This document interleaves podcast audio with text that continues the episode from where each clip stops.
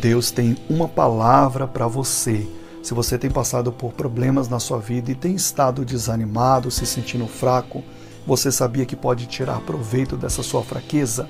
Veja o que está escrito em 2 Coríntios capítulo 12, versículo 10, o relato de Paulo sobre os problemas que ele estava passando e quando ele se sentia fraco, ele percebeu que ele era forte no Senhor. A pessoa que está no estado de fraqueza, ela tem mais chances de confiar em Deus 100% do que aquele que está forte. Porque aquele que está forte confia em si mesmo, mas aquele que está fraco não tem nenhuma reserva. Então 100% é depositado na presença de Deus. Pegue agora a sua fraqueza, entre em oração e coloque 100% a sua confiança em Deus. Deus vai te ajudar.